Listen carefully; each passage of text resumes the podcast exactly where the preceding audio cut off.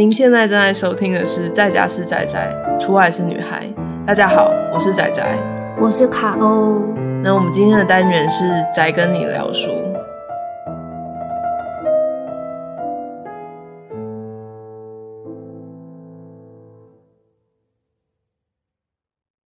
今天这集主要是因为我们之前有一集好像是在讲让你热血沸腾的书，其实那集很佩服你耶。你身为一个心理师，然后让你热血沸腾的书，是你就算是工作相关吗？是也是跟这些东西有关的书，就表示你很热爱你在做的事情。有某部分原因是因为我现在暂时没有在做这样的工作，所以有透过一个距离去看，然后会呃读这些书的时候，回想到以前工作上一些点点滴滴，然后就会哎，好想。试试看，如果有新的方法再去面对过去的某一个某一段时期的个案，会不会有什么样的不同？想要实验看看，就是我所学到这些新的东西，或是以一个新的态度来去面对，会不会不太一样？是这种热血沸腾。如果我现在还持续做这个的话，你说还在做不会？不一定会，有可能会，但是不一定会那么的有感觉啦。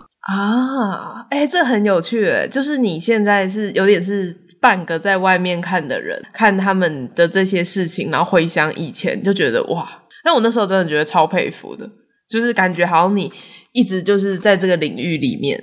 然后在这领域里面又发现好像很有趣的东西。我觉得我一直蛮喜欢这个领域，像现在没有直接在做这件事，但是还是会希望做一些周边的活动啊，来维持这个感觉。因为有可能一断掉，那个感觉就会慢慢消失。然后我以后如果如果呃混不下去，要回去，我觉得要重新进入那个。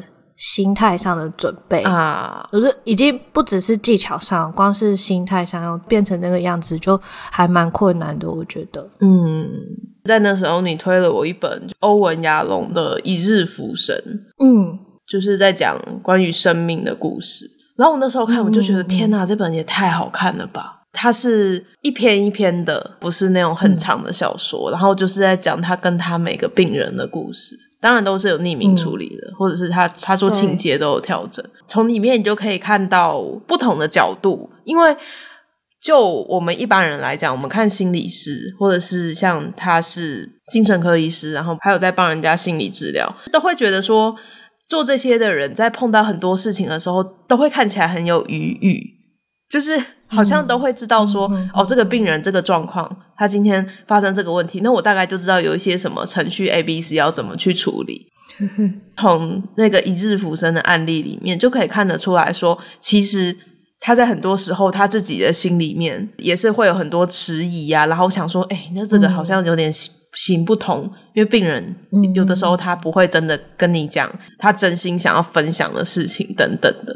对，他就要想很多办法去处理，然后有时候也要分享一点一部分的自己出来。嗯，然后我就觉得这个好神奇哦，是我跟我自己 想象不一样的东西。他过去的一些这种心理治疗的作品，有些是那种比较偏文学性的故事，然后有些是这种案例改编的故事。我说，以在心理治疗界上面，他算是心理治疗的大师里面很会写作这类型作品。啊、嗯，之前我们想到其他大师，我们大家都会想说，哎，他提出了什么理论，提出了什么样的治疗的手法，或者是写了什么样的教科书。但是，呃，以这种写给大众看的文体来说，好了，欧文亚隆是一个是名列前茅的一个写作者。兼大师，对，我也觉得他的书感觉很适合推给就算平常没有在关注这些东西的人看。嗯嗯嗯嗯。然后总之就是看了那一日浮生之后，刚好他有新书，然后我记得好像也是你跟我推的吧？因为那时候好像台湾有研讨会什么的啊。对对对对对，这本叫做《死亡与生命手记》，然后是亚隆。我那时候还叫他欧文，是很不敬？但是因为你平常如果跟就是我们这一圈的人来讲讲亚龙，大家就会立刻知道；然后讲欧文不一定，因为有别的欧文。因为我那时候跟卡欧 说，我们什么时候来录欧文，他不知道我在讲什么。对，对，所以就是亚龙跟他的妻子合著的书。那是因为他的妻子得了癌症，非常的严重，一直在没有办法就是好好治疗的边缘。你可以很确定说，虽然说他们有靠着治疗延续生命，但应该是剩下不多了。所以这时候他的妻子就跟他讲说，我们应该要一起写一本书。那这本书是有点像是两个人从不同的角度在记录这段时间的进行，就是你会看到他们两个轮流写。对。然后到某个地方就会只剩下一个人。对，我是买电子书，所以还好。但是我有一些人是呃买那个纸本书的。我是买纸本书。他说封面呃从外面看起来就就知道有一页是灰灰的，然后你知道那边是铺文。没有，然后那本书我第一个就翻开了訃文，就是这里啊、呃，所以就你就会知道，哎，离那个。玛丽莲的死亡就越来越靠近的那种感觉哦，可是你实际在看的时候不会知道，就是你不太可能一边看书一边看外面，哦、只是它这个设计会让你 一开始打开想说这什么，这是瑕疵，然后打开就发现符文。哈、嗯，对呀、啊，然后后面还有一段白的，就是他在讲玛丽莲离开之后的事。哦，看完之后我很想要看那个凝视太阳。他们里面有很大量的，就是提到那本书，包括就是玛丽莲最后的时刻，嗯、他跟亚龙他们一起在重看，也没有一起啦，就是分别都在看重看那本书。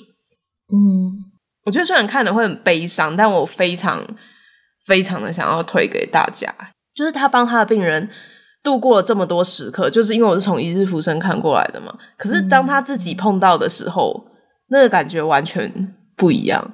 而且他很，嗯、我很喜欢他很诚实的把它写出来。对，他在所有的作品里头，呃，以他身为治疗者的身份，他也呃呈现给我们看，他在所有治疗过程当中，无论是他对自己的质疑，然后对个案的情绪，或是对对这个我该说些什么的这些思考，全部都写出来。只是我觉得对于。呃，心理治疗的学习者来说是非常珍贵的记录。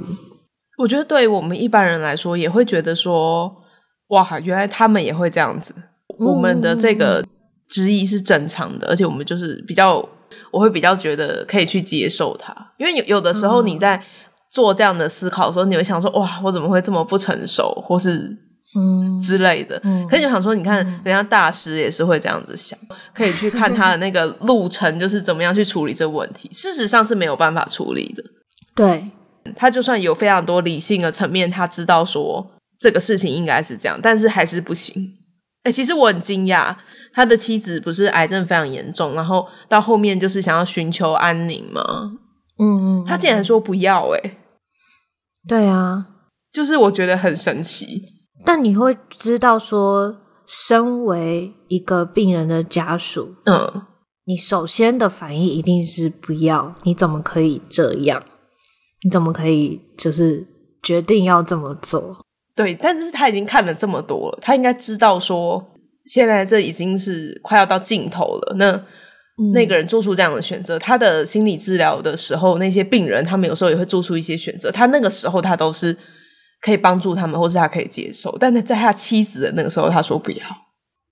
对，而且他呈现出来了，他呃，让我们知道说，啊、呃，过去即使他是多么的宏观的陪伴眼前的这个病人，嗯、但是自己遇到了那个情况就是不一样的。一直到此时此刻，他终于可以站在那些跟他个案一样的位置上去面对这样的问题。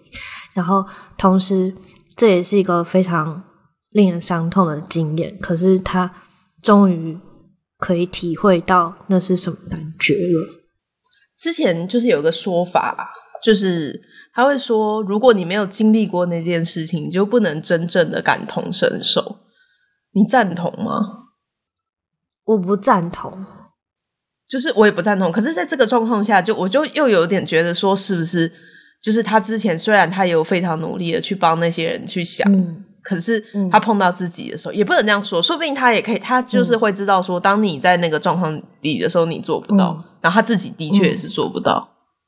嗯，但是呃，我觉得像你刚刚说的那句话，可能他会是有一些嗯不同情境里头，它是成立的，有些是不成立。嗯、但是后续我我觉得我赞同的是，我不需要有跟这个正在伤痛的人一模一样的经验，我才有资格去陪伴他。对，没错，这个是没有错。对对，所以呃，如果后面这这个呃陪伴，或者是呃跟他一起为了这件事情而工作的话，那前面即使我无法完全体会，那个就不是一个重点嘛，因为重点会是后面的这一句话。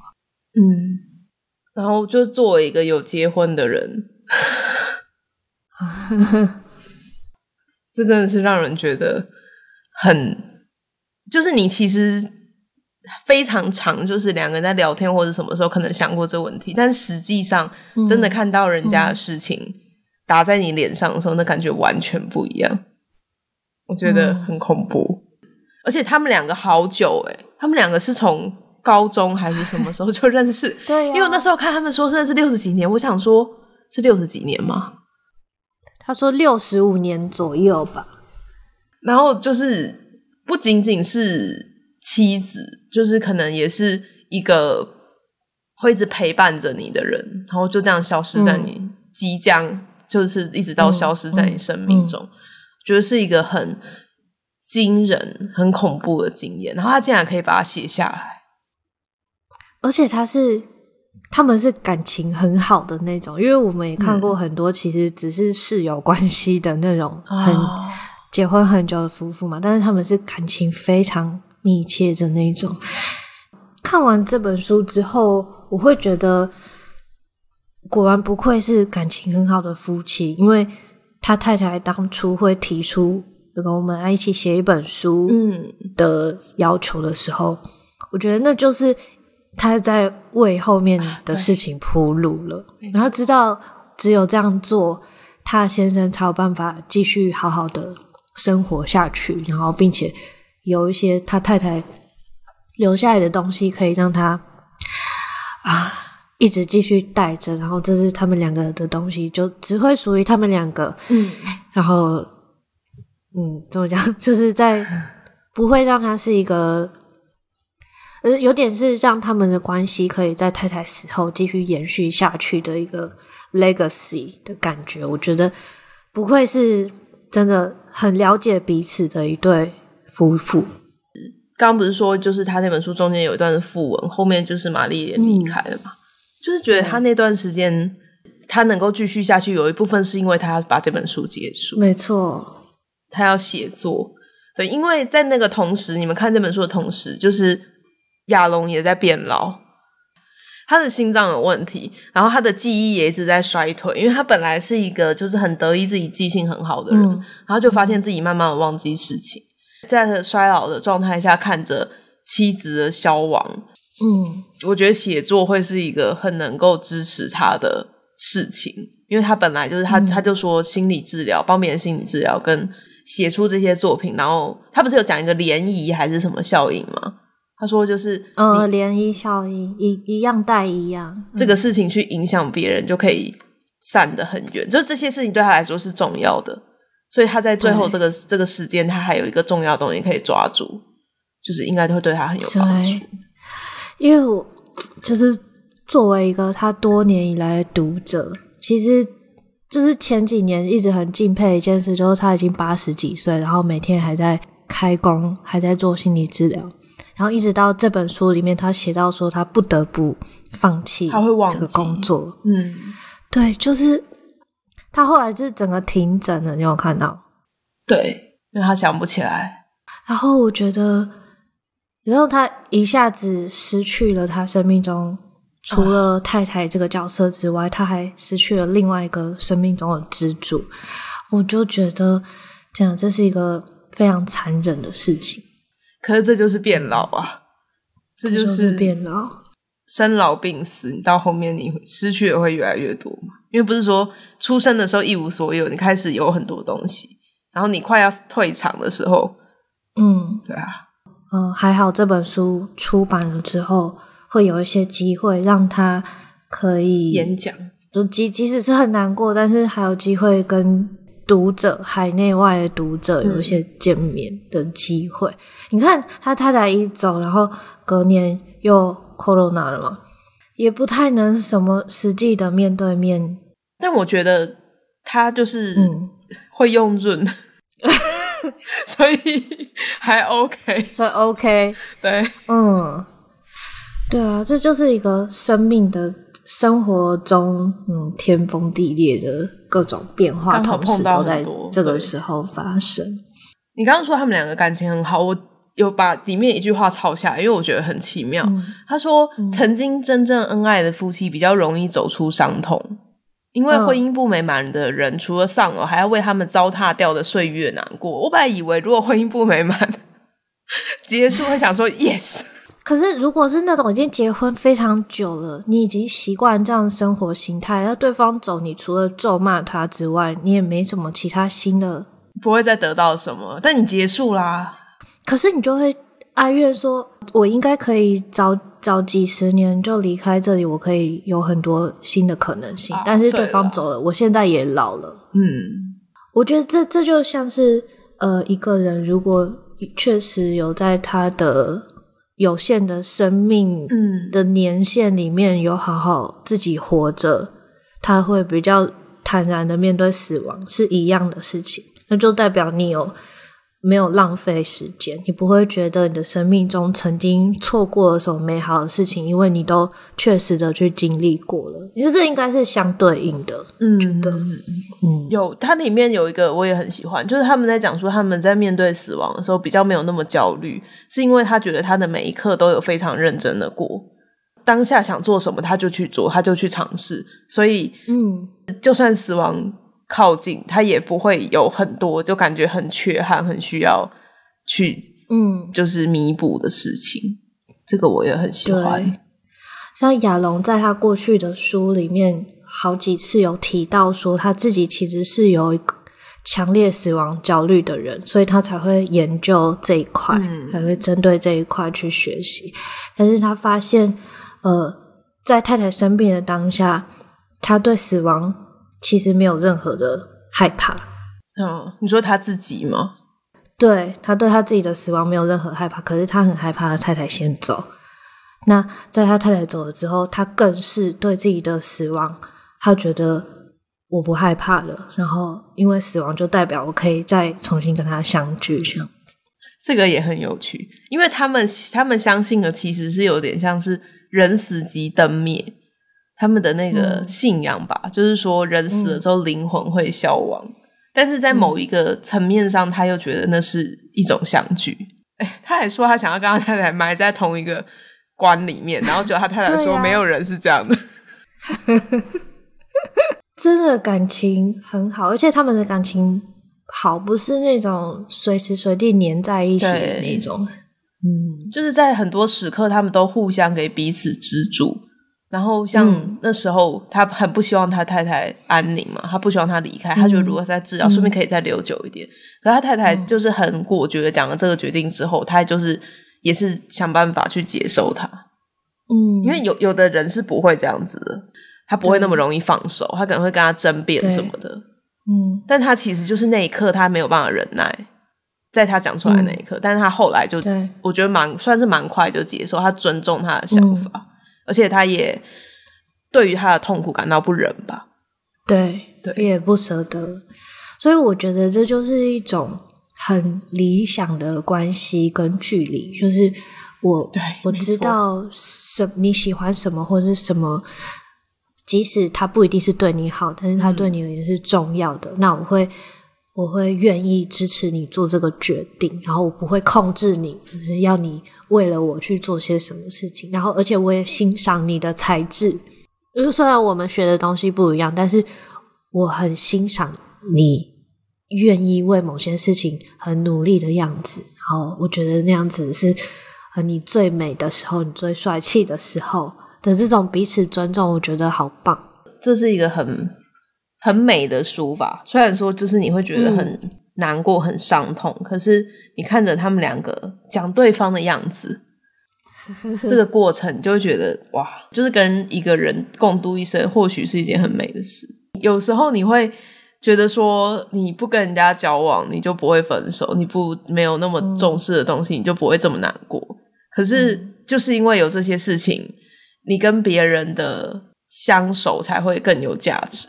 对，就是有的时候我们会害怕自己受伤，选择跟某些事物或人保持距离。但其实没有这样的关系，就我们可能也不会学习到如何去爱吧。而且人生这样子没，可能也没有那么有意思吧。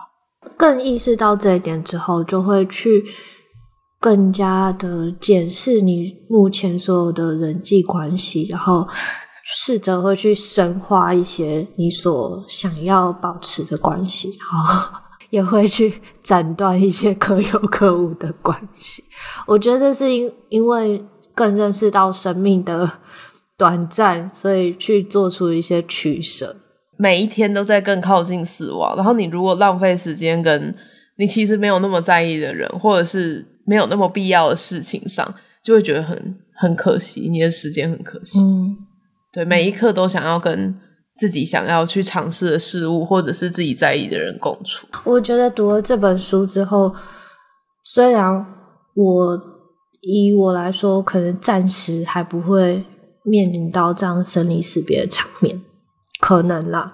但是这也让我重新，就如同之前读过他任何谈论存在，嗯，存在这件事情的书一样，都会让我觉得说。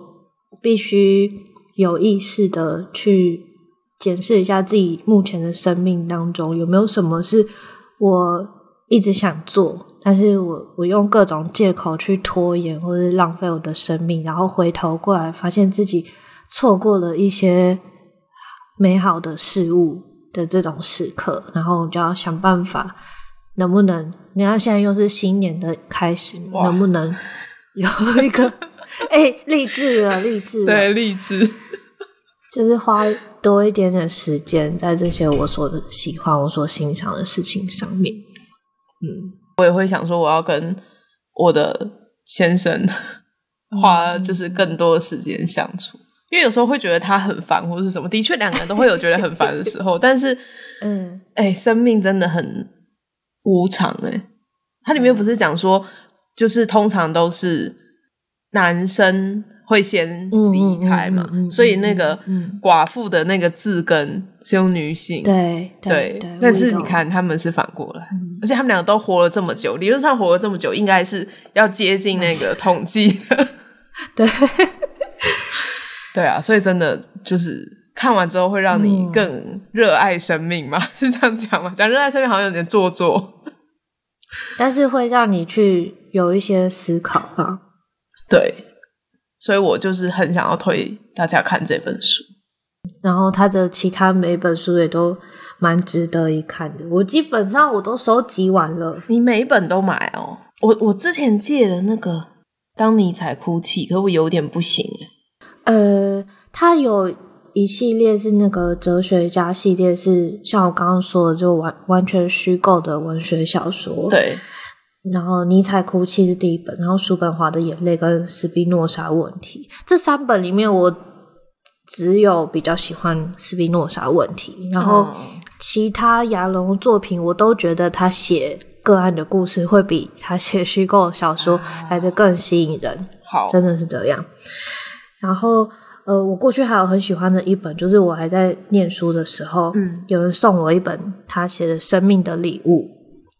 这本书我觉得是还蛮推荐给每一位，虽然不知道你的听众会不会有，但是在学习心理治疗的的学学习者，这本书真的很棒。他把他自己，像我刚刚说，他不是很坦诚吗？对，他把过去犯过的错，然后他的一些后悔，然后是他觉得可以怎么样，或许可以。嗯，更加强之间关系，全部都做记录下来，是很珍贵的一个学习的素材。对，而且是给心理治疗师的八十五则备忘录。对啊，嗯，那本我好喜欢。就是刚刚我不想打断我们两个讨论那个情绪，但其实我有一个东，我刚刚想到一个东西，嗯，就是你在讲说那个玛丽莲邀亚龙跟他一起写作，是希望可以让他就算玛丽莲离开之后，还是可以继续有一个维持生活的东西嘛。我我想要讲一个影集，我觉得很好看啊，呃，这是 Netflix 上面的影集，它叫做《终极后人生》，英文片名是 Afterlife，它讲的是。嗯有一个人，他跟他的老婆感情很好，他老婆得癌症死了。他得癌症死了之后，他在那个戏的第一集，他就是想说他自杀。哦，可是，在他要投海之前，他们家的狗就在旁边一直叫说他肚子饿了，所以他就留下来，因为他要去照顾他们的狗。就是这之后的故事。然后在过程当中呢，他老婆在得癌症的时候有一直。拍影片，嗯，就是留言给他，因为他老婆快要结束那段时间，他是一直在家里面可能看家庭录影带啊，然后自己，嗯、因为他们就是没有别的事情，他就自己这样录影。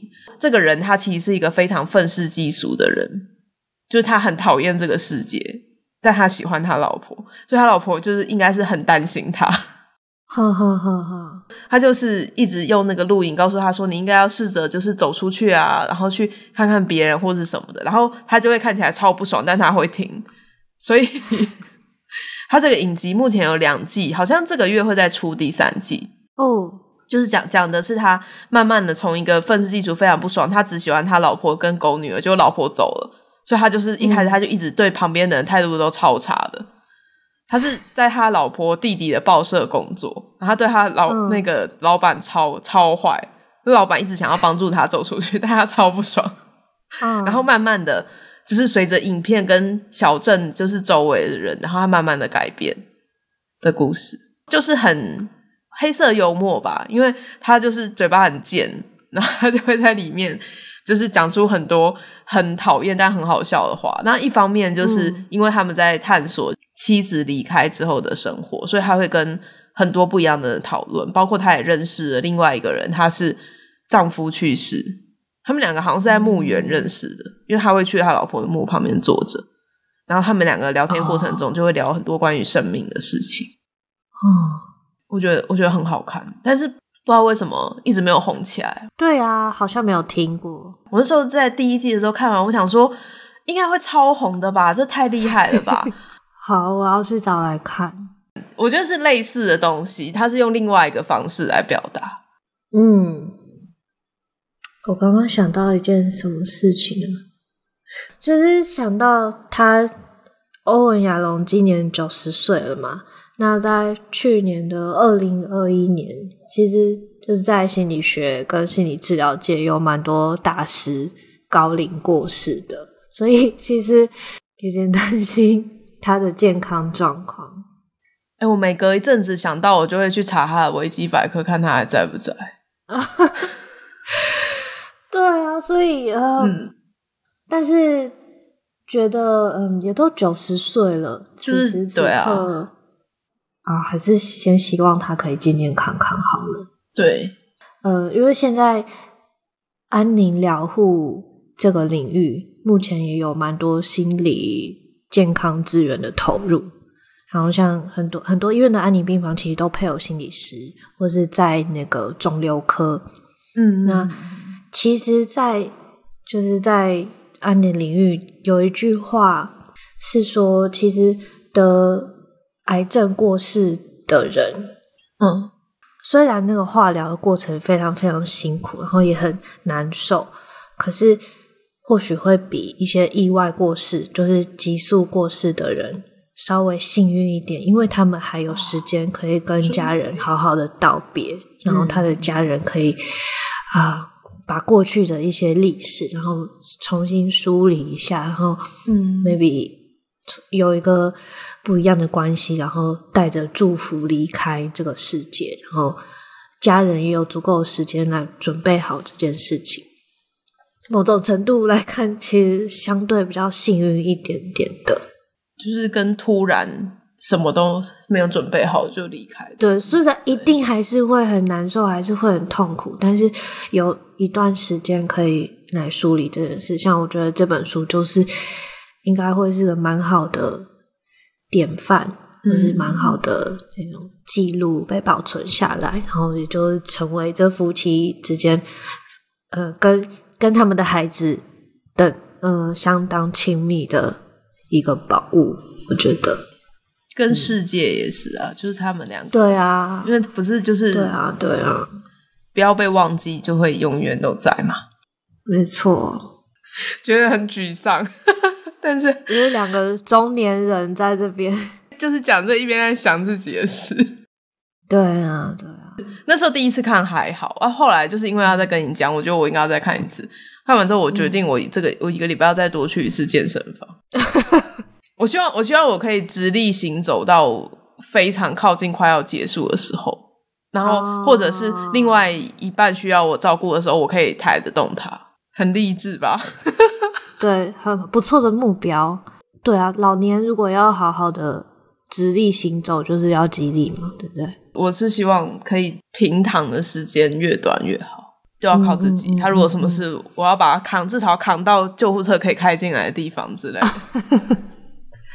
然后我们在想的是要赶，就是要存钱去那个老人院啊。对，然后我们在想说，现在需不需要先预约啊？你说以后会很热门，对不对？之类的啊，会不会？要看你是哪一种。其实我很喜欢有一个是那个老人村，你知道吗？嗯嗯嗯，嗯，就是它不是像老人院那一间，它其实是住宅，可是那里面全部都是老人，然后它有点像是饭店式管理。嗯，就是你有什么事，他马上可以把你送走，这样不是送走啊，送去医院。但是你还是维持。一般就是你所有的事情都还是要自己自己做，嗯，但就是会有点舍不得住了很久的家，嗯，的确，就像那个亚龙他们的时候也是，他们就是有在讨论要去那个史丹佛附近的安养中心，嗯嗯嗯，嗯，他自己本人就虽然说记忆什么有点衰退，但还是很希望可以留在自己的老宅里面，嗯，对，这就是到时候真的是需要思考的问题。我觉得过了三十岁之后，就会开始想这事。嗯，就是因为你开始可能有存一点钱，然后不是你知道自己不是年轻人了，嗯、你开始会有一些 身体告诉你说你跟以前不一样了，然后你就会觉得哇，是时候。嗯嗯，对，而而且我觉得好像真的是三十岁这个坎，就是从几年前我开始。嗯做一些物品的重新检视，还有人际关系的重新检视，uh, 也差不多是在三十岁这个这个段这个切节点，所以我就觉得，哎、啊，我是不是三十岁就开始在做一个预备以后走的轻松的这条路了？对，因为东西很多，到时候人家来帮你收也很麻烦呢、啊。对啊，而且你你也不知道人家会不会善待你的东西，还不如在你可以好好处理的时候。嗯，先处理，然后人也是，你怎么就真的？我觉得年纪越大，越不想要浪费任何时间在你不在意的人身上，嗯、或是你觉得不需要纠结。以前就是小时候很无聊啊，就有时候会就跟陪人家纠结一些事，现在就觉得不要。我自己还有很多事想做，也不是无聊啦，但是我觉得每一个年纪有属于那个年纪会有的一个。在意的点，或是你心里面需要过去的一个关，嗯，然后我们可能在年轻一点的时候，是需要从他人的身上看见自己，才会认识自己的。所以那个时候有各式各样的人际关系都可以骚动我们的心嘛。但是那个、哦、那个去那个过程是必要的，有经过那一段，我们才有可能现在是这样子看待我们的关系的。哇，我觉得是这个样子，讲的很好哎、欸、这个。但我我我自己回想，我都在想说，以前到底为什么为了那么无聊的事情在面那个？但是对啊，或许如果那时候没有这样，也不会知道说这件事情是怎么样嘛。对啊，同时你的你的那个心态也要通过那一段，你才有可能发展成你现在这个样子嘛。对，没错，就是我们的每一刻都会变成现在的自己。就是你总不希望自己都三十几岁了还在纠结那些事。对，哇，真的，这集真的好励志，好励志哦！那你在励志什么呢？很好，在过年的时候，快要过年了，新年新希望的好时机。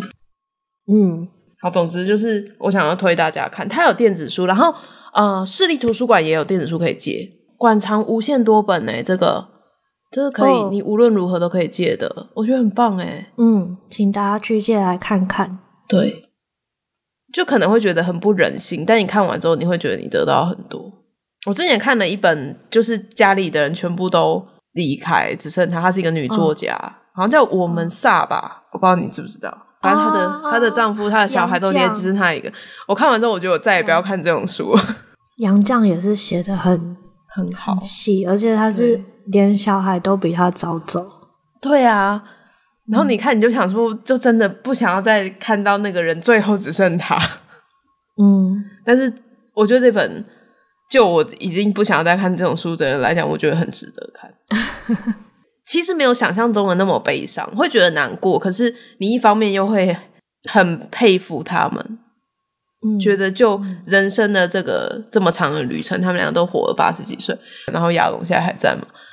这样子的旅程来讲，他们走得很好，就觉得很佩服。对，《死亡与生命手机》很好看。嗯，那我们今天这集就到这里。感谢大家的收听，大家拜拜，拜拜。在家是宅宅，出外是个女孩，闲聊生活可不喝酒，样样都来。把手机打开，有个女孩。宅宅女孩，宅宅